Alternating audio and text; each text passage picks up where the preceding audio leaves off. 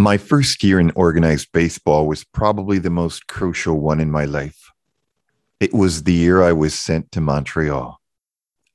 My own story, Jackie Robinson.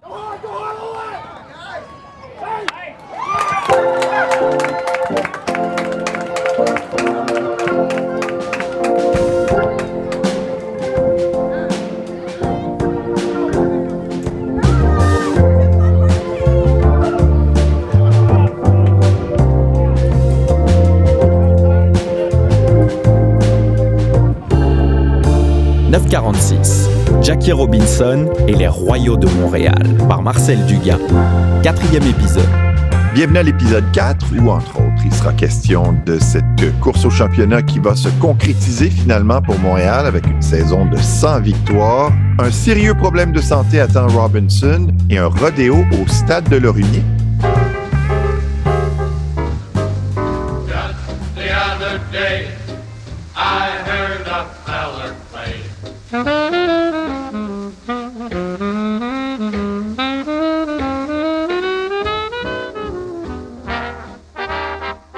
Au début du mois d'août, les Royaux sont sur la route. C'est moins éreintant que le début du mois de juillet, sauf peut-être pour les visiteurs du stade de Lorimier qui sont atteints de la fièvre des foins.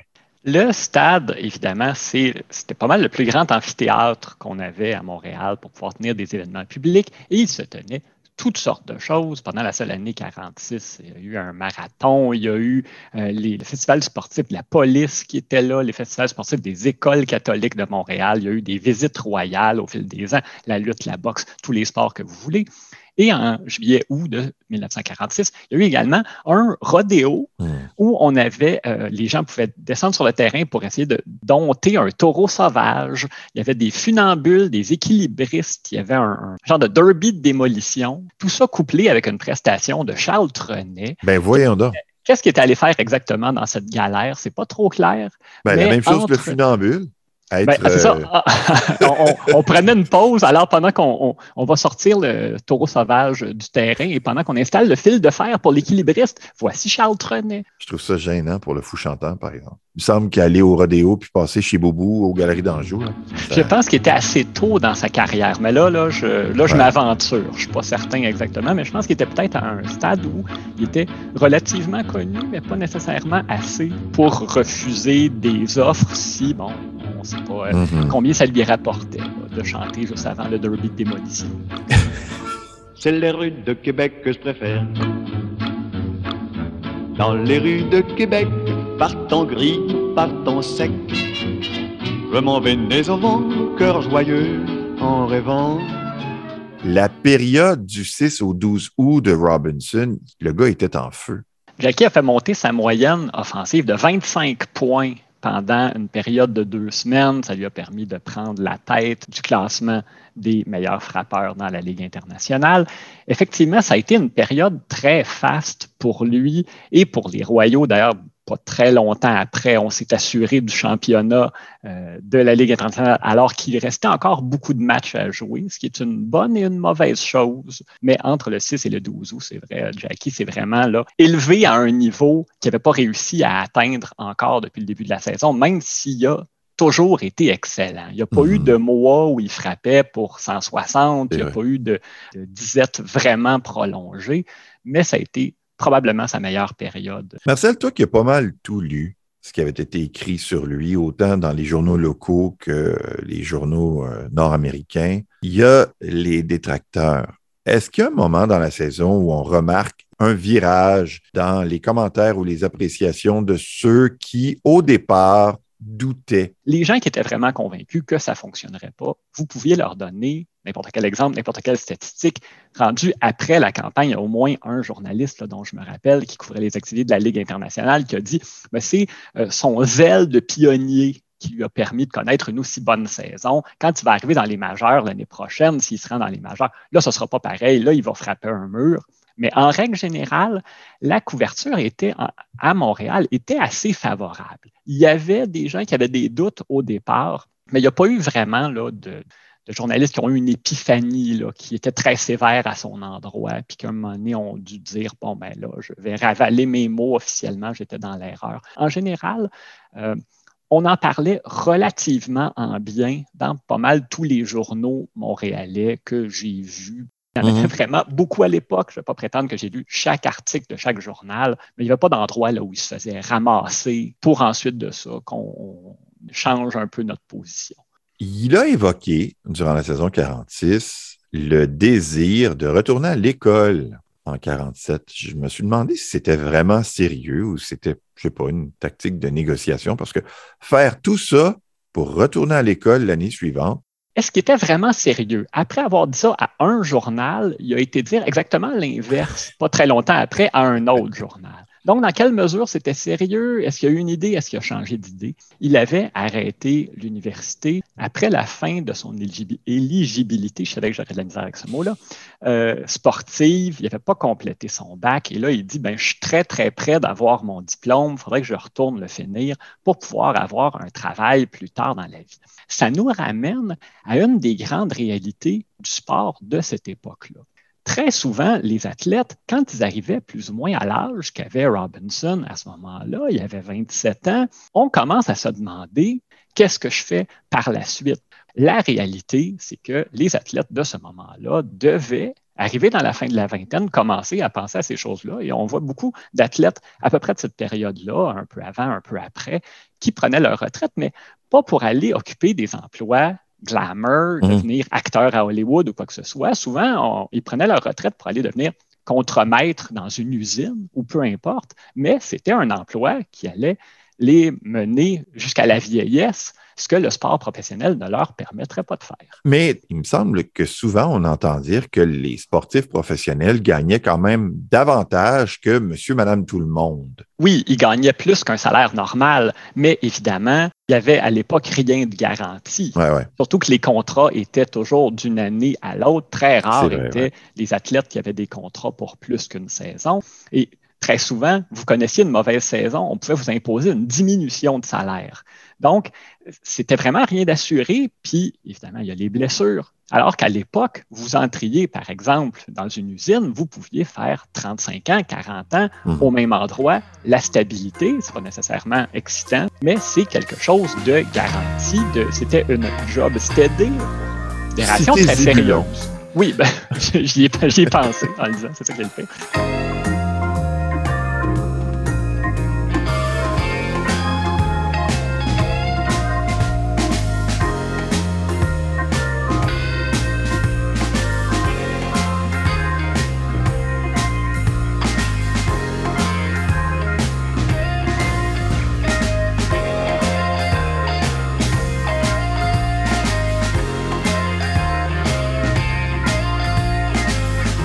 J'aimerais ça que tu me démêles un peu euh, le bilan de santé de Robinson au mois d'août.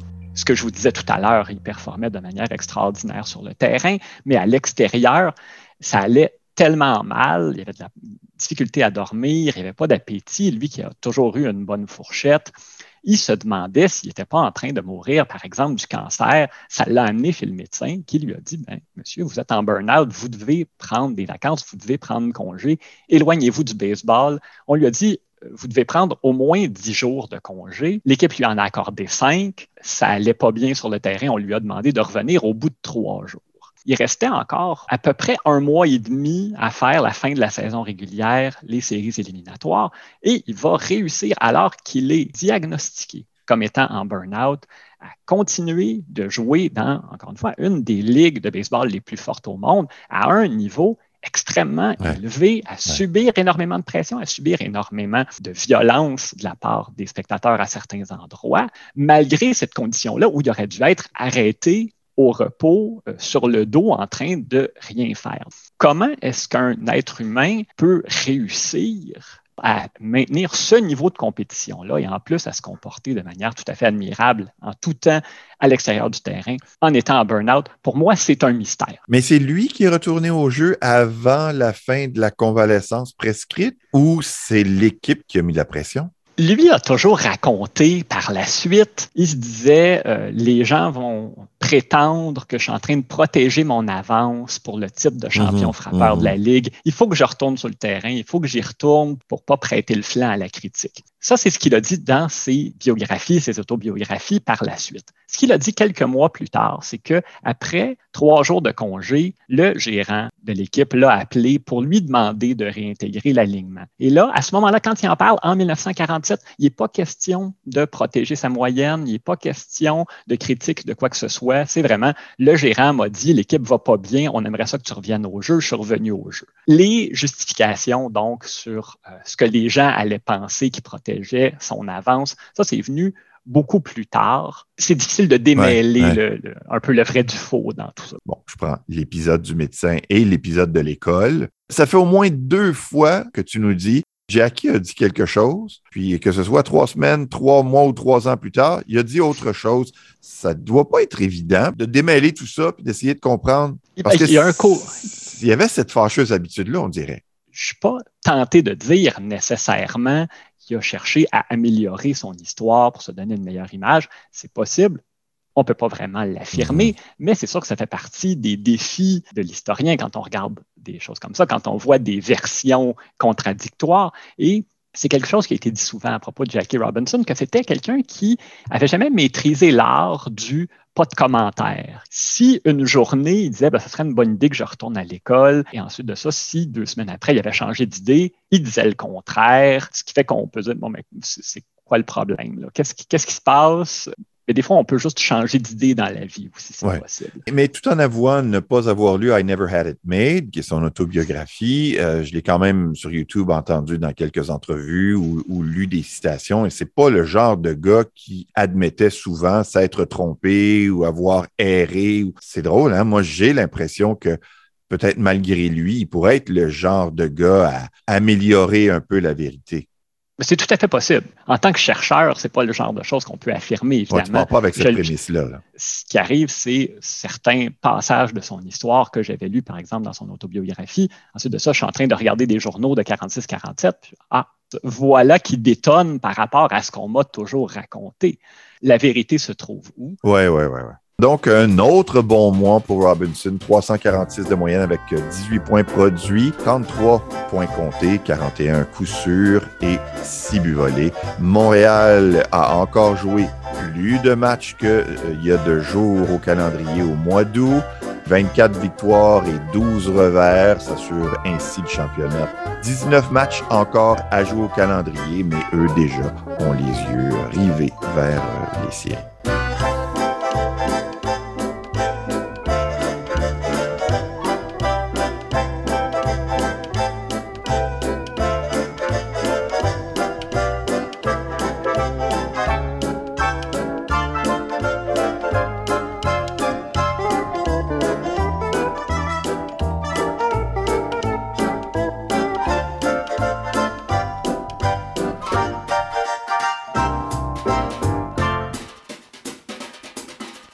C'est le 25 août que l'équipe confirme sa participation en série avec euh, le championnat. La saison, elle, se terminait le 8 septembre. Quelques programmes doubles à l'horaire. Entre le 25 août et le 6 septembre, moi, je remarque pas grand-chose. Toi? Sur le terrain, il n'y avait rien de très spécial à part que les Royaux ont connu le genre de fin de saison que connaissent souvent les équipes assurées d'un championnat, c'est-à-dire euh, on a l'air d'avoir hâte que les séries commencent et on ne joue pas très bien. Il y a une chose qui est survenue, par exemple, qui est importante, le 25 août, l'organisation a confirmé que Jackie ne serait pas rappelé par les Dodgers Ah, pour aller terminer la saison dans les ligues majeures.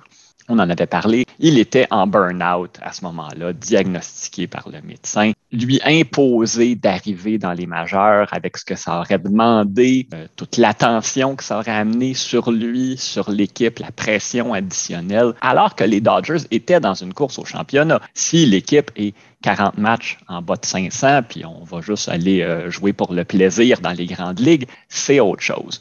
Mais là, je pense que ça aurait été vraiment trop lui demander et que c'était une décision sage à prendre. Je mentionnais le 6 septembre, euh, grosse, euh, grosse soirée, 400 millième spectateur qui franchit les tourniquets du stade de Lorimier, millième point compté Et si en 1973, euh, la Ligue américaine a connu le Designated Hitter, ben, le 6 septembre 1946, la Ligue internationale a presque connu la Designated Umpire. C'est quelque chose qu'on voit assez régulièrement quand on regarde des matchs d'autrefois. À l'époque, il y avait seulement deux officiels. Par opposition, aujourd'hui, il y en a quatre. Il y a un arbitre qui, par exemple, euh, quitte en cours de match après avoir été atteint par une fausse balle ou peu importe. Trois arbitres sur un terrain, ça se gère bien.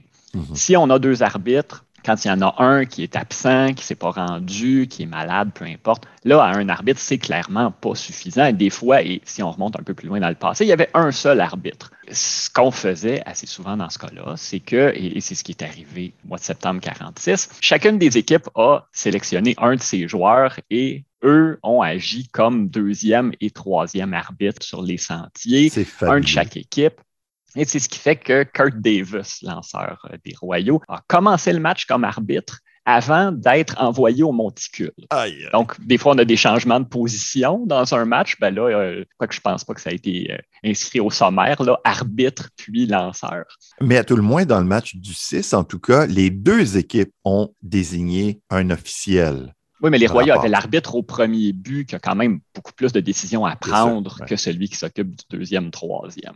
En 1919, année de naissance de Robinson, 21 personnes ont été lynchées en Georgie. Je vous dis ça parce que euh, cet athlète noir né le 31 janvier 1919 près de Cairo, en Georgie, termine le 8 septembre 1946 champion des frappeurs de la Ligue internationale. Je me suis demandé si ça avait réagi dans les journaux, si ça avait été perçu comme un, pied de nez, si, disons, peut-être les journalistes noirs ont dit Ah ah, puis en ont peut-être trop mis, ou les Blancs ont voulu amoindrir l'exploit.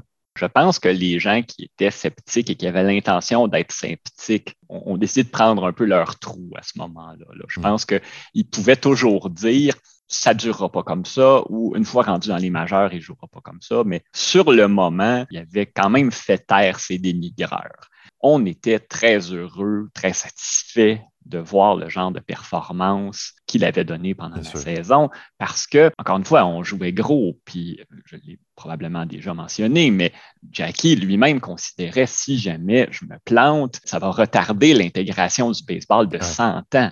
C'était l'idée qui se faisait et sans se rendre jusque-là, il y a beaucoup de gens qui misaient énormément sur le fait celui-là va réussir et c'est ce qui va convaincre les autres équipes de suivre le mouvement. Finalement, ça a été très long. Malgré les succès de Jackie Robinson en 46 et en 47, il est nommé recrue de l'année. Malgré ça, il y a quelques équipes qui vont suivre le mouvement assez rapidement, dont le Cleveland notamment, mais avant que les ligues majeures soient entièrement intégrées, il va falloir attendre jusqu'à la toute fin des années 1950. Donc, ça n'a pas nécessairement eu sur le moment l'effet qu'on attendait. Mais oui, il y avait définitivement un sentiment de satisfaction. Robinson avait terminé la saison avec une moyenne de 349, moyenne au bâton, mais c'est l'attaque des Royaux qui a connu également une saison de rêve.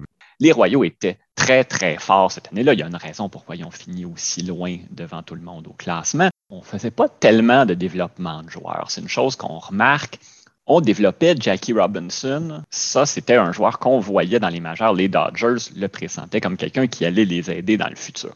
Pour le reste, c'était une équipe où on retrouvait beaucoup de vétérans. Il n'y a pas beaucoup de kids de 21 ans là, qui ont une chance de jouer régulièrement pour les Royaux cette année-là. C'est une équipe qui était faite pour gagner. C'est effectivement ce qui s'est produit record 100 victoires, 54 défaites, 400 000 spectateurs. Je me suis demandé si ça avait été un record au guichet. Pour l'ensemble de l'histoire de l'équipe, non. Deux ans plus tard, les Royaux, encore une fois, gagnent la petite série mondiale, comme ils l'ont fait en 46, et on va attirer 477 000 spectateurs. À partir de 41, les Royaux étaient à peu près, jusqu'en 1953, l'étalon or des équipes de Ligue mineure en Amérique du Nord. On gagne les championnats les uns après les autres, la liste de grands joueurs qui viennent jouer à Montréal, les assistances, mais ça s'est effondré. En 48, 477 000 spectateurs, plus 100 quelques mille pendant les éliminatoires. Et en 1960, on attire 125 000 spectateurs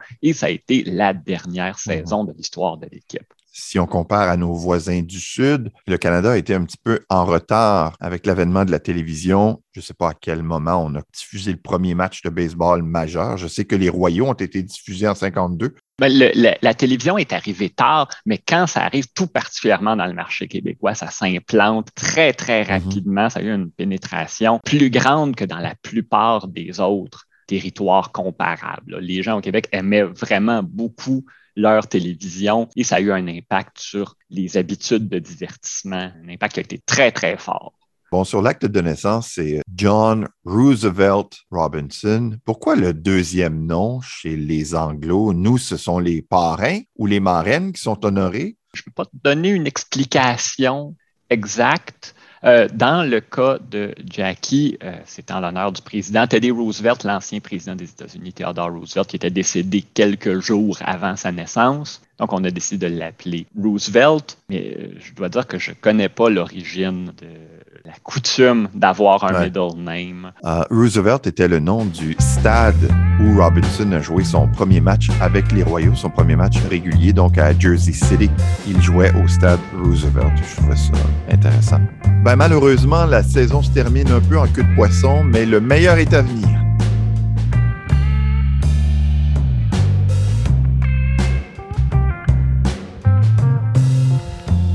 Collaboré à la production de ce balado Marcel Dugas, auteur du livre Jackie Robinson, Un été à Montréal. Co-réalisateur, concepteur, intervieweur, Luc Fortin. Co-réalisateur et technicien audio, Yannick Roberge. Correctrice des textes, Louisanne Leblanc. Je suis Benjamin Marin d'Osreist. Merci de faire connaître ce balado.